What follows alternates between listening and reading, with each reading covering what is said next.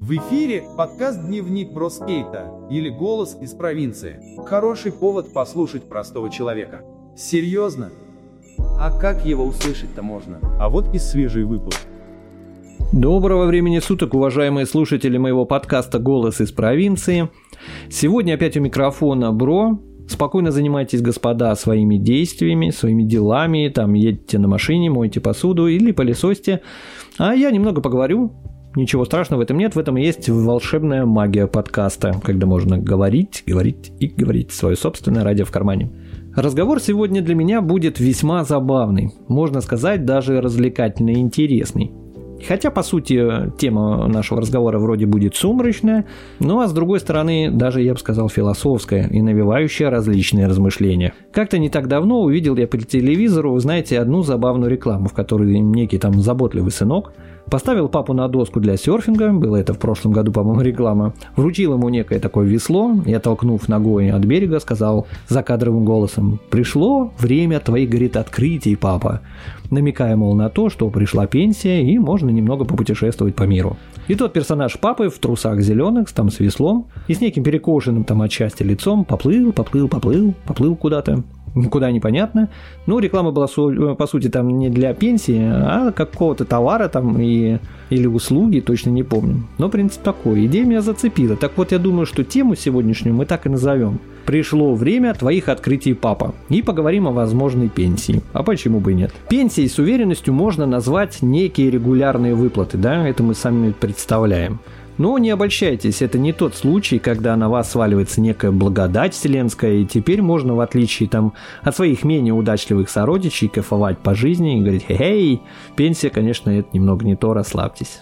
Теория говорит нам о том, что Пенсия – это, конечно, некие регулярные выплаты, но по случаю. Таких случаев может быть всего там три, может быть чуть побольше, но там три основных, будем считать их так. Это достижение пенсионного возраста, это инвалидность, спроси господи, и потеря кормильца. Тоже ничего веселого. Хотя лично для меня все эти три случая, они неко, неким образом там взаимозаменяемы, да, и одинаково печальны. Но опять же, здесь нам на помощь приходит некий исторический Древний Рим, да, как великая цивилизация. Он и тут стал прародителем пенсии. Она впервые была введена халифом Умаром ибн Аль-Хаттабом во исполнении одного из пяти столпов ислама. Это ежегодного налога в пользу бедных. Очень правильное, мне кажется, правило. Само же слово «пенсия», как мы его понимаем, впервые было упомянуто во времена правления аж Людовика XI, традиционно во Франции, никто, я думаю, не удивлен, великая тоже культура. Хотя Россия также не отставала, и, как говорят, в истории были определенные случаи, когда воеводы те же помогали своим дружинникам в случае их ранения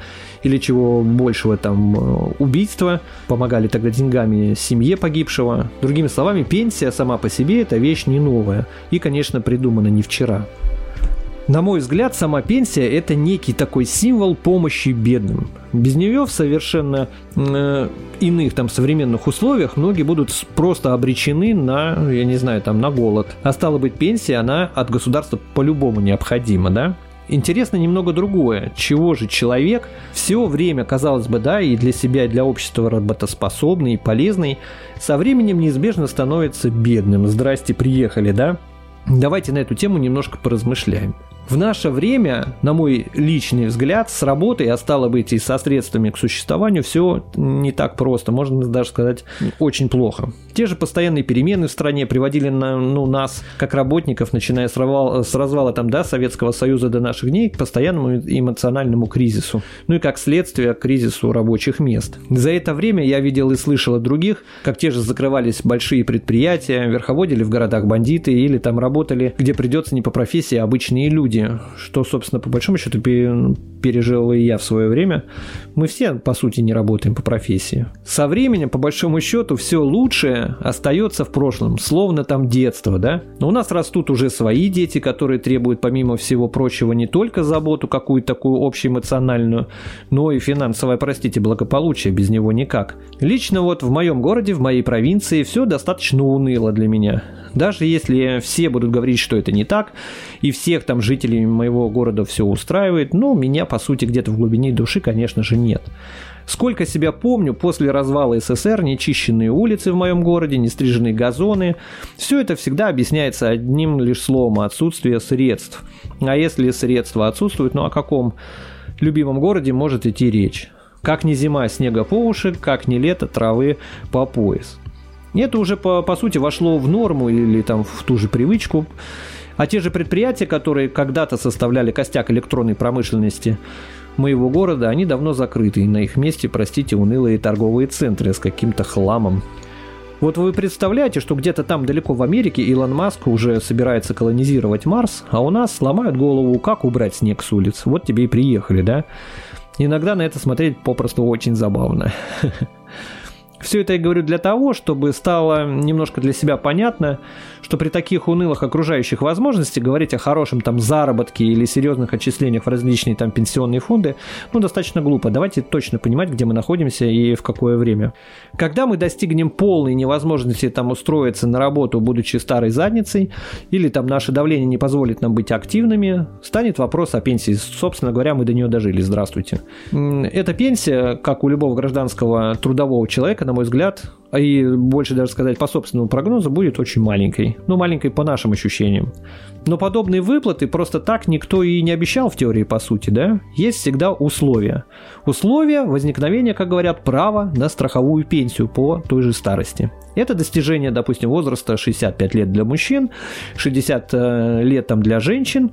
И от этого и будем, собственно говоря, отталкиваться. Еще есть отдельный, там, скажем, категории граждан, которые имеют право на назначение той же страховой пенсии по старости досрочно. Ну, давайте закончим на корню все это нудное теоретическое словоблудие, хотя хотелось бы по большому счету просто немного уточнить в общих чертах мое понимание этого вопроса. Схема пенсионных тех же начислений лично для меня очень сложная и многоуровневая. Гундосить на эту тему считаю бессмысленным, ибо придется разбираться по ходу, то есть придет старость, будем разбираться, а вот поговорить о наших ожиданиях э, в качестве развлечения, ну, можно, почему бы и нет. В детстве все мечтают о разном, и никто не мечтает о пенсии, да, согласитесь. Хотя по большому счету так делают только у нас в стране. В других странах они не только думают, но и понимают, что за что платят. Мы во все времена, по сути, косились на Запад, да, согласитесь. Что-то пытались повторить для себя, что-то откровенно слезать или скопировать. Но, как ни крути, а Соединенные Штаты считаются все-таки в мире страной возможностей. Сам я, как любой русский, вроде патриот и все такое, и никуда валить, конечно же, не собираюсь, да и не на что, да и незачем. Но многие, те же люди там и подростки, и люди более старшего поколения нет-нет, да и говорят о возможностях, ну, сравнивая наши страны, что ли, и сравнивая наши желания на предмет, а вот было бы здорово там жить в той же Америке, к примеру, да? Сам, безусловно, я никогда в Америке не был, но давайте озвучим ту информацию, которая есть в открытых неких источниках того же, скажем, интернета. К примеру, говорят, что средняя заработная плата в США позволяет иметь обычному там трудоспособному человеку жилье жилье, автомобиль и содержать семью, простите. Еще одной фишкой той страны является общее правильное отношение людей, скажем так, к тем же накоплениям и к деньгам. Для понимания вопроса, сколько зарабатывает человек, используется понятие некой почасовой оплаты, либо годовой заработок. Он у нас тоже сейчас уже на слуху, и, видимо, оттуда ветерок надул, ну, понемножку начинаем эту систему перенимать, и уже где-то уже частично там слышится там заработок в час, да. Говорят, что большинство людей не работают по шаблонным обычным графикам, как у нас, а используют определенную почасовую схему с плавающим графиком работ. При этом заработок озвучивается без учета налогов. Тоже, согласитесь, достаточно сложно все. Самыми высокоплачиваемыми сферами в США можно считать ту же медицину, если, конечно, доктор-хирург, стоматолог или э, повезло анестезиолог, все в денежном плане у вас и у вашей семьи будет, поверьте мне, хорошо. У нашей стране недурно получают летчики, а вот в США говорят, что летчики получают точно так же, как и медики. Интересно, да, согласитесь? Стало быть, вариантов счастливой жизни, ну, получается уже побольше, нежели у нас. Заработную плату врачей можно сравнить с полицейскими в США, которым в этом году, кстати, было весьма непросто в связи с всякими там беспорядками, но все же. В полиции получают около 40 тысяч баксов в год. А если стаж и выслуга лет и все такое, то до 70 тысяч в год баксов. Разделите на 12, получите, в принципе, месячник. Также получают менеджеры. Такие же, собственно говоря, как и я. Только в России я получаю некие слезы, а там товарищи имеют процент с продаж, бонусы и премии. У нас тоже этим обманывают, но у нас обманывают. Ну, то есть как-то вот вам, а вот в этом месяце ты не заработал, лажа.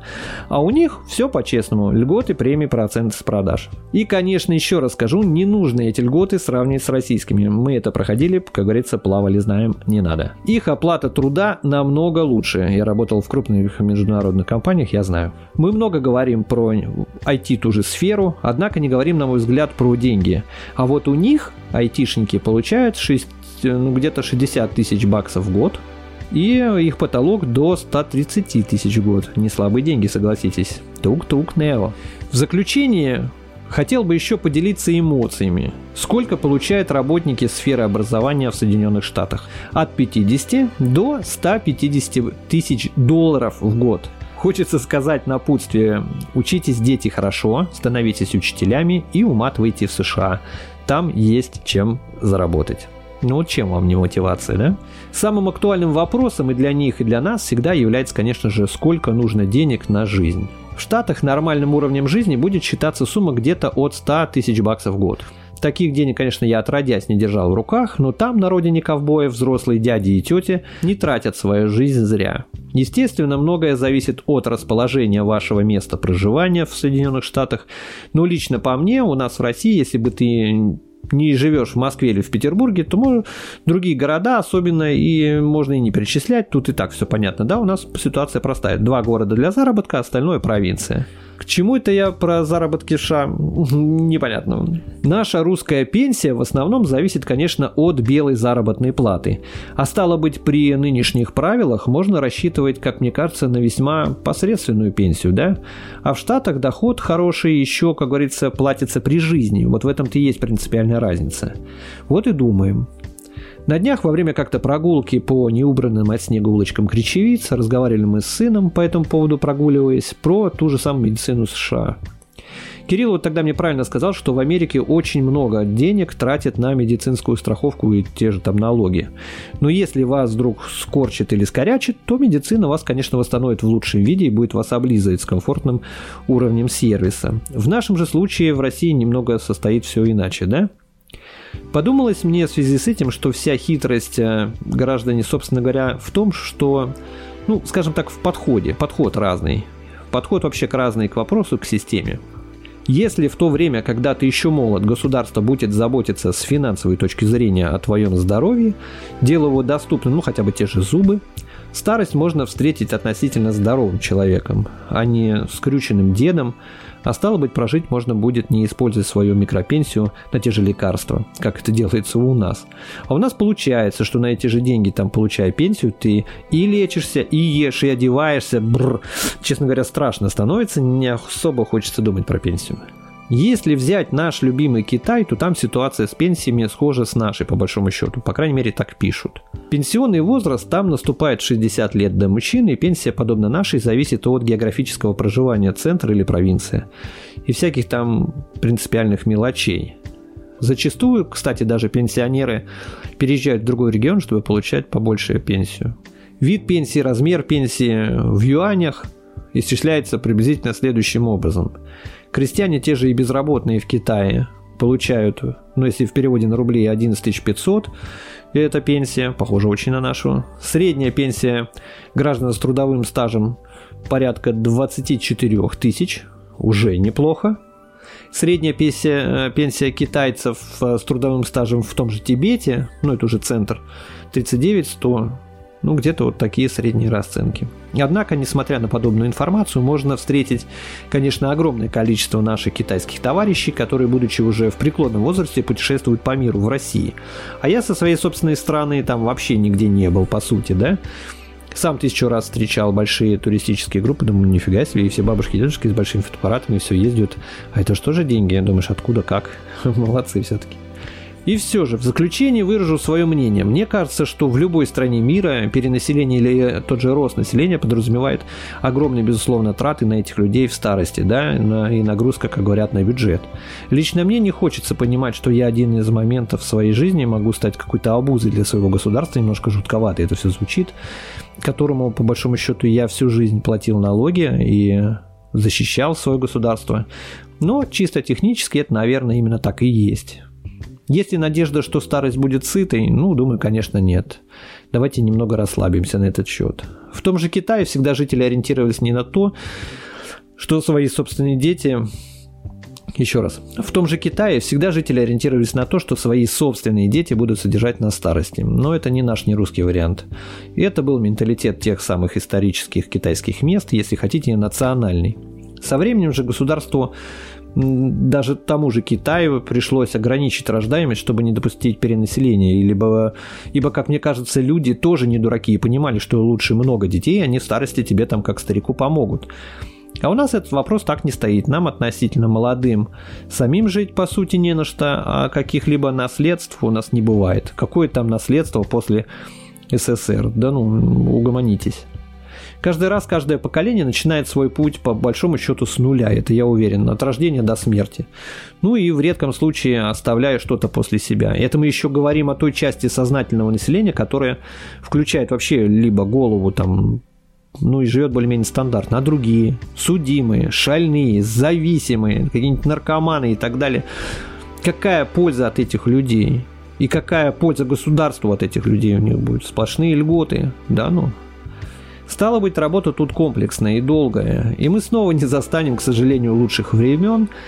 Я вам это гарантирую, и тут хрустальный шар совершенно не нужен. Как же быть, спросите вы? Да просто жить, просто жить сегодняшним днем, не строить нелепых долгосрочных планов, не ввязываться в финансовые авантюры, просто жить. Если вам сегодня нужно что-то купить или что-то то или иное, не ждите лучшего времени, попросту сделайте себе приятно, купите, реализуйтесь. Хотите поехать отдохнуть? Езжайте. Ни при чем за свои средства берите и езжайте. Старость по прогнозам будет унылой и скучной. А сегодня еще есть время, пока вы молодые и сильные. Как говорил в мультфильме Билли Бонс, да? А на этой позитивной ноте разрешите откланяться. Слушайте меня на подкастах, ВКонтакте, читайте в Дзене, во всех социальных сетях и площадках. Есть одноименный канал. Любви вам. И с вами был ваш Бро и Голос из провинции. До следующего выпуска. Это то, что нужно тебе сегодня. Это наш голос из обычной провинции.